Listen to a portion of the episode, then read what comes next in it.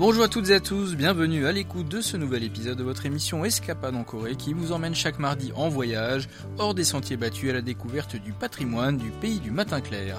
Cette semaine, nous nous rendons dans la célèbre forteresse de Suwon, Hwasang, la grande réussite architecturale de la dynastie Joseon.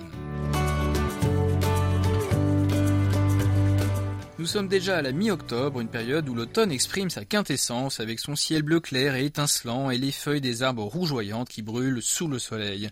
C'est une saison idéale pour faire des activités de plein air et voir des sites mémorables. Suwon, dans la province de Gyeonggi, située à environ une heure de route de Séoul, est une ville dynamique avec une population de plus d'un million d'habitants. C'est aussi une ville imprégnée d'histoire car des restes d'une importante fortification datant de l'ère Choson sont visibles dans plusieurs endroits de la ville. Il s'agit de la forteresse Hwasang qui est inscrite au patrimoine mondial de l'UNESCO depuis 1997. Cette semaine, Hong Chae, productrice à KBS World Radio, visite ce monument dont la muraille de 5744 mètres de long entoure le centre-ville de Suwon et est considéré comme un joyau d'architecture du dernier royaume de la Corée avant la colonisation.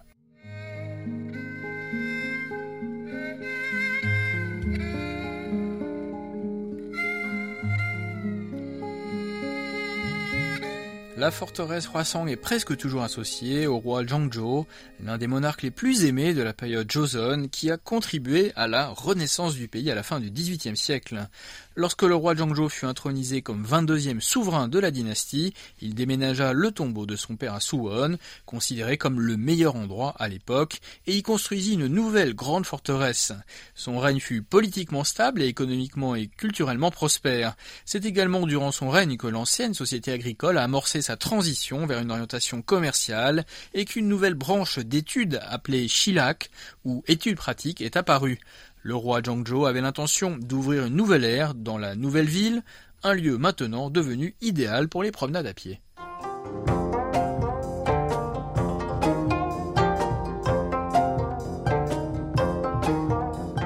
Construite entre une montagne à l'ouest et une plaine basse à l'est, la muraille d'enceinte monte et descend suivant la topographie changeante et se fond parfaitement dans l'environnement.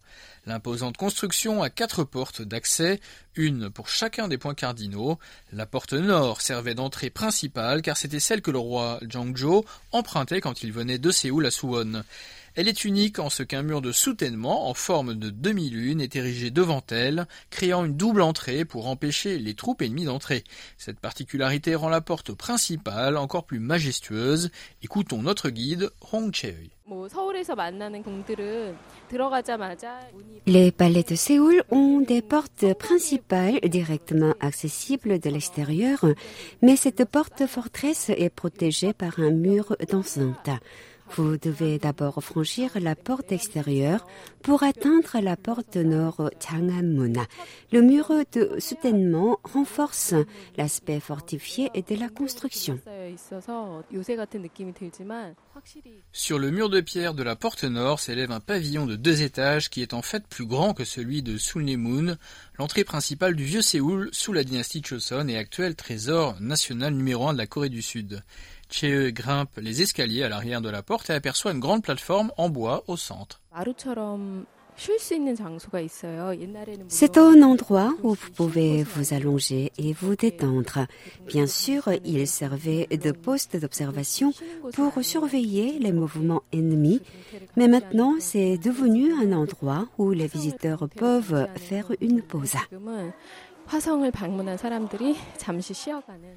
Marche le long euh, du mur de la forteresse, des drapeaux noirs symbolisant le nord se dressent à intervalles réguliers, comme des arbres bordant les rues. Un chemin de 2 mètres de large est construit à environ 5 mètres au-dessus du sol et suit le mur pour permettre aux gens de marcher le long de celui-ci. La base de la muraille est construite avec de gros blocs de pierre taillés sur lesquels d'autres morceaux de granit taillés plus petits sont superposés. La structure paraît à la fois complexe et solide.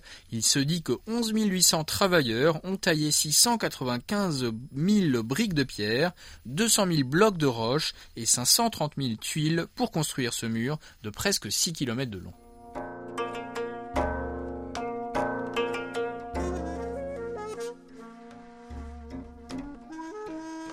Pour déplacer et empiler tous ces matériaux lourds, l'architecte savant Zhang Yakyong, qui était responsable du projet, a inventé deux pièces de machinerie lourde qui facilitèrent beaucoup la construction. Le Gojungi, une sorte de grue qui était utilisée pour soulever de gros rochers lourds, et le Nonglo, qui pouvait placer les rochers aux endroits exacts indiqués sur le plan. Grâce à ces innovations techniques, la construction de Hwasong sera achevée en seulement deux ans et trois mois, soit beaucoup moins que la projection initiale de dix ans. Le mur est percé d'ouvertures à intervalles réguliers dont l'emplacement et la taille ont été déterminés après un examen attentif. 창고가 세 개씩 있는데 모양이 다 달라요. Les meurtrières varient en forme comme en taille. Ces deux-là, sur le côté, couvrent l'espace face à elle, et celle-là au milieu est orientée légèrement vers le bas avec un angle à 45 degrés. Ces deux ouvertures servaient pour les canons à longue distance capables de tirer des boulets au loin et celle du milieu, quant à elle, visait les ennemis placés juste en dessous du mur.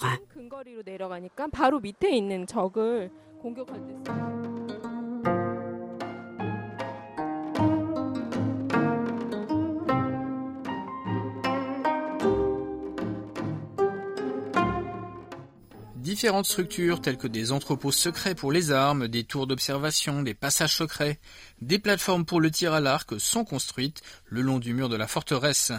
Ces 40 installations militaires ont chacune une forme et une taille propre, indiquant une véritable recherche de beauté architecturale. Un des aspects caractéristiques de Hwasong qu'on ne trouve dans aucune autre forteresse sont ces créneaux en saillie construits pour les attaques latérales et frontales.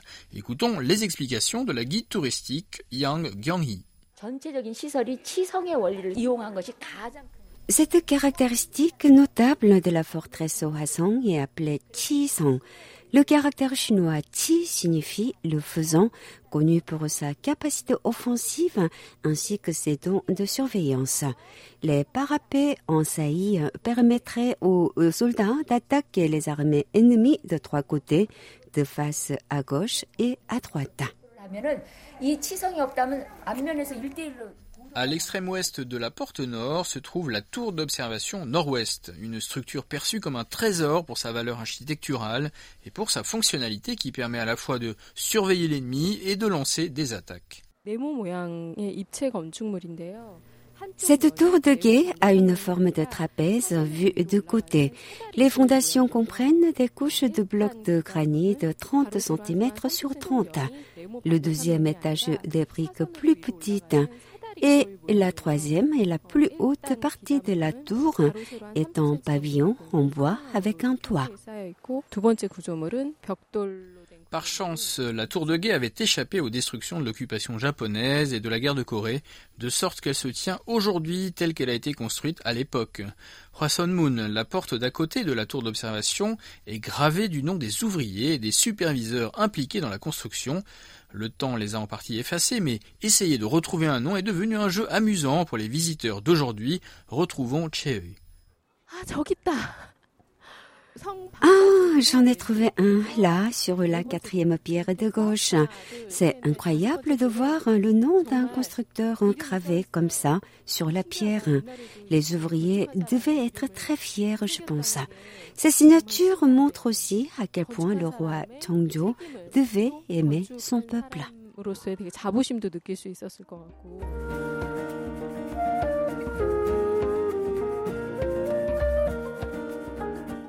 Un chemin situé à côté de la porte Hwason Moon mène au sommet du mont Paldasan.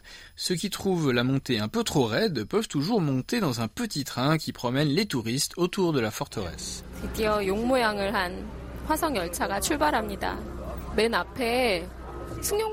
Le mini-train composé de trois voitures arrive à la rivière Suwonchon qui fournissait autrefois de l'eau potable aux habitants.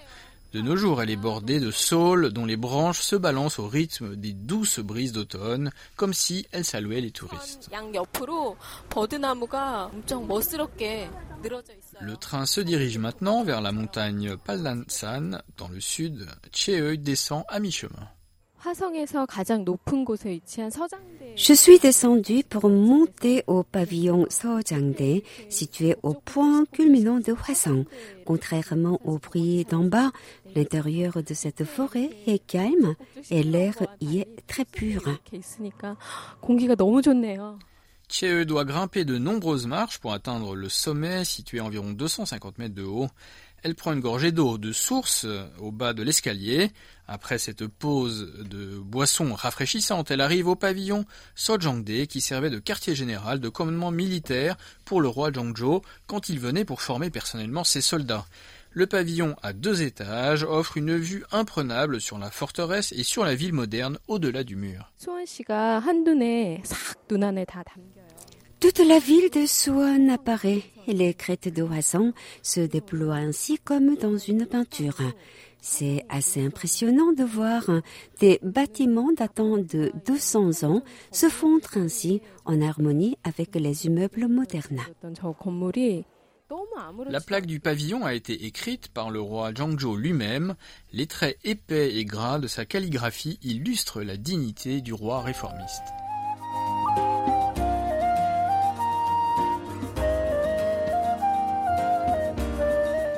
Durant la descente, Chee réalise que la paroi de la forteresse qui s'étend le long de la crête ondulée se fond merveilleusement bien dans le bleu du ciel d'automne. Elle n'est pas la seule à être impressionnée par l'équilibre harmonieux de la muraille et la nature. Elle entame une conversation avec une touriste canadienne qui nous livre ses impressions. L'architecture est très belle et la longue tradition ainsi que la culture sont aussi impressionnantes. Je suis venue précisément pour voir la culture et la tradition coréenne et maintenant que c'est fait, je suis en paix. Le paysage environnant est magnifique. J'ai toujours voulu venir ici. C'est très beau et paisible.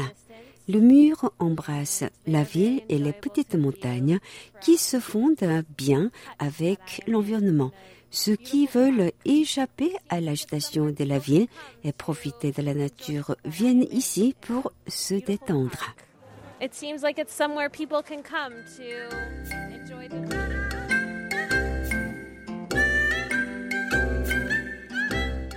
Les drapeaux qui se dressent ici sont de couleur rouge, indiquant le sud. La porte Pal d'Almoun, l'entrée sud de la forteresse est proche. Cheeuil marche le long de la montagne, pleine de vieux pins. Elle aperçoit le centre-ville de Suwon et la porte Pal qui est au milieu d'un rond-point qui sert maintenant d'axe central pour la circulation automobile à Suwon. Lorsque le roi Zhongzhou a construit Paldalmun, il avait l'ambition de transformer la région en une ville commerciale et industrielle. Deux siècles plus tard, un grand marché se tient près de la porte et la zone environnante est pleine de monde et de trafic, comme si le rêve du roi Zhongzhou s'était enfin réalisé.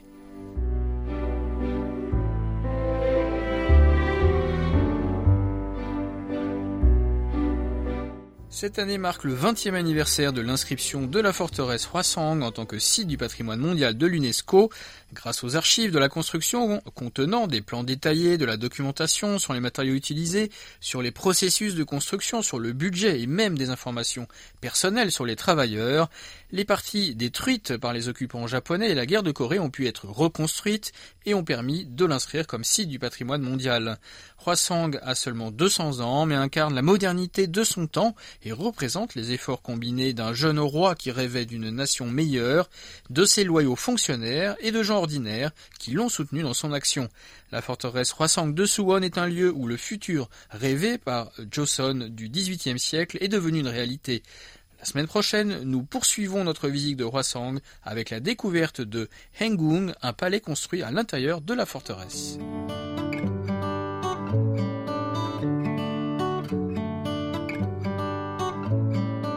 C'est la fin d'Escapade en Corée, présentée par Christophe Duvert avec Yunumi au doublage et Oh Hayang à la réalisation. Merci de votre attention, on se donne rendez-vous mardi prochain.